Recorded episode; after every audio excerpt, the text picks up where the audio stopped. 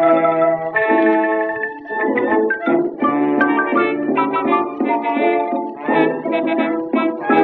you.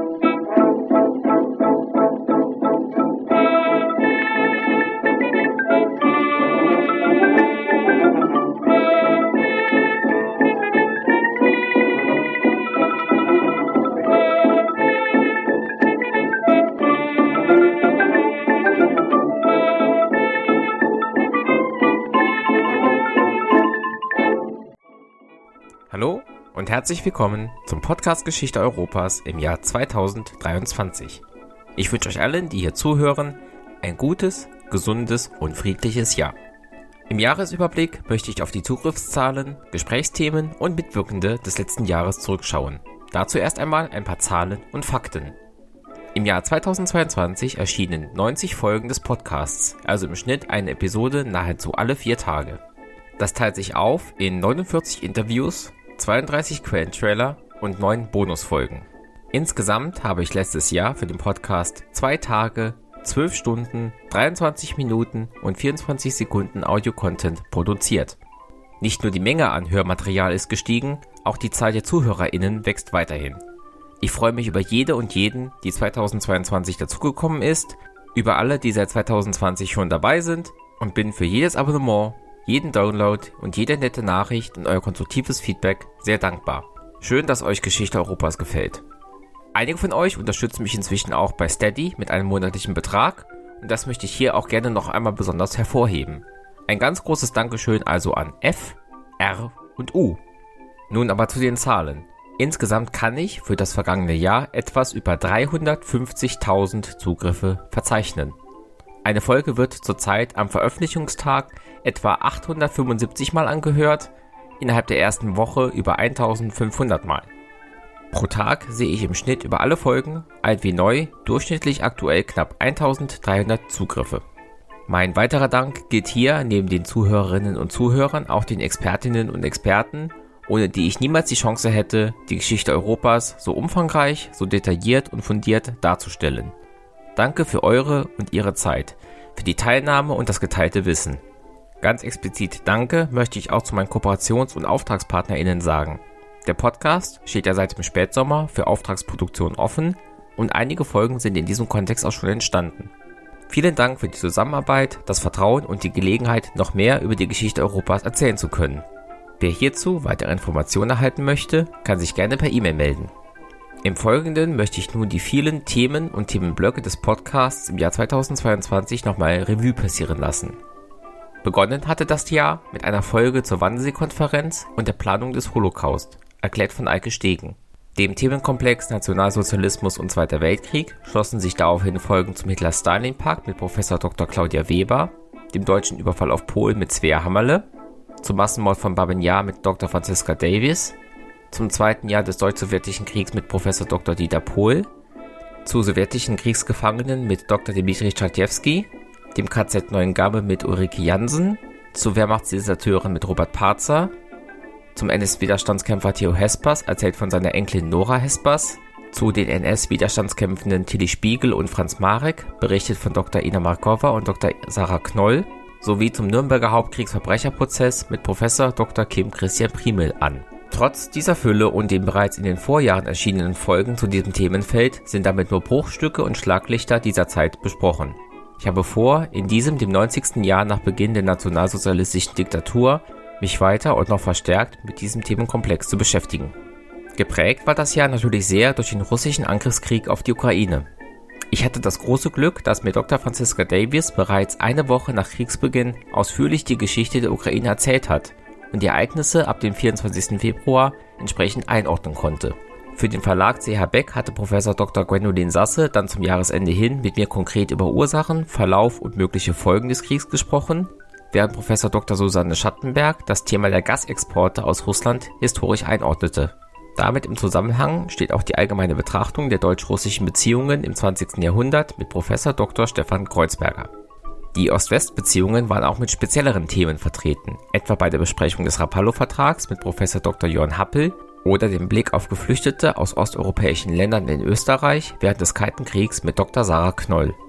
Aktuell laufen ja auch zwei sehr beliebte Reihen im Podcast. Einmal der Überblick über die Kreuzzüge und eine Darstellung des großen Nordischen Kriegs. Mit Günter Fuchs und Dr. Alexander Berner hatte ich über den vierten Kreuzzug gesprochen, mit Herrn Berner dann nochmal über den Kreuzzug Tachtamiet und dem Kreuzzug Friedrichs II. Dr. Dorothee Götze erklärte uns die Wende im Großen Nordischen Krieg und das daraus resultierende Exil des schwedischen Königs Karl im Osmanischen Reich. Auch der Themenkomplex der deutschen Einigungskriege konnte fortgesetzt werden. Professor Dr. Tobias Arendt erzählte uns vom Deutschen Krieg 1866 und der Schlacht von Sedan im Deutsch-Französischen Krieg. Dr. Jürgen Schmidt vom Karl-Marx-Haus in Trier beleuchtete im Gespräch über den Leipziger Hochverratsprozess gegen August Bebel und Wilhelm Liebknecht einen Aspekt der Nachwirkungen dieser Konflikte. Florian Wittig schilderte in diesem Zusammenhang auch die Herausforderungen für die Präsentation solcher und anderer Themen auf YouTube. Endlich hielt auch die Antike Einzug in den Podcast. Im Auftrag des Staatlichen Museums für Archäologie in Chemnitz schauten wir mit Dr. Yvonne Schmuhl auf die Zerstörung Pompeis und Herkulaneums durch den Vesuv und mit Dr. Corana Deppmeier vom Rheinischen Landesmuseum in Trier auf den Alltag dieser römischen Städte vor der Katastrophe. Dr. Polly Lohmann brachte uns die Graffiti- und Wandmalereien dieser Städte näher und Juniorprofessor Dr. Marian Nebelin schilderte die Erforschung und Rezeption des Schicksals von Pompeji und Herculaneum. Es ging dann auch in den Beginn der Spätantike. Dr. Christian Rollinger schilderte uns die Einrichtung der Tetrarchie durch Diokletian, Professor Dr. Andrea Binsfeld erzählte von Konstantin dem Großen und seiner Bedeutung für den Aufstieg des Christentums. In Kooperation mit dem Europäischen Hanse-Museum in Lübeck entstand eine Reihe zur Hanse. Dr. Angela Wang sprach über den Aufbau und die internen Abläufe der Hanse, über Hansetage und Hansestädte und über den Textilhandel mit gutem Stoff. Auch die Verflechtung von Ägypten und Europa war, in Kooperation mit dem Staatlichen Museum für ägyptische Kunst in München, zweimal Thema. Roxane Bicker berichtete von Champignons Entzifferung der Hieroglyphen durch den Stein von Rosetta vor 200 Jahren, Dr. Silvia Schoske schilderte die Entdeckung des Grabs Tutanchamuns vor 100 Jahren. Auch warfen wir einen Blick auf die politischen Unruhen und den Extremismus in den 1970ern. Bernhard Purin vom Jüdischen Museum München sprach vom Olympia-Attentat Kevin Lenk vom Deutschen Herbst der RAF und der Todesnacht von Stammheim. Die restlichen Folgen des Jahres stehen thematisch noch relativ alleine da oder sind Anfänge bzw. Teilaspekte geplanter Themenreihen. Diese gehe ich jetzt noch chronologisch durch.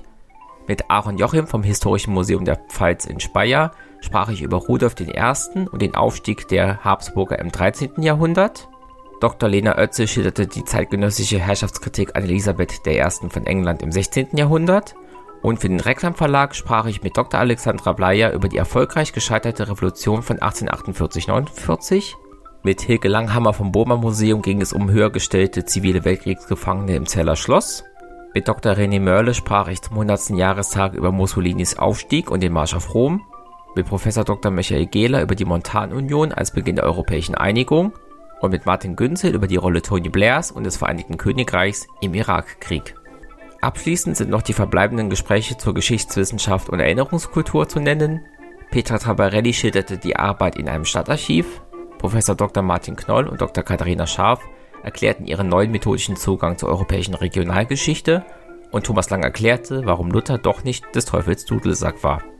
Wie ihr seht, gab es eine große Themenvielfalt in diesem Jahr. Das will ich gerne fortsetzen und deshalb dieser Aufruf. Wenn du ein Historiker, eine Historikerin oder einfach so Expertin für einen Aspekt europäischen Geschichte bist, melde dich gerne bei mir. Oder wenn du jemand bist, der Expertinnen kennt, sprich die Person an und mach sie auf den Podcast aufmerksam. Ich freue mich immer über WissenschaftlerInnen und ExpertInnen, die ihr Wissen teilen wollen.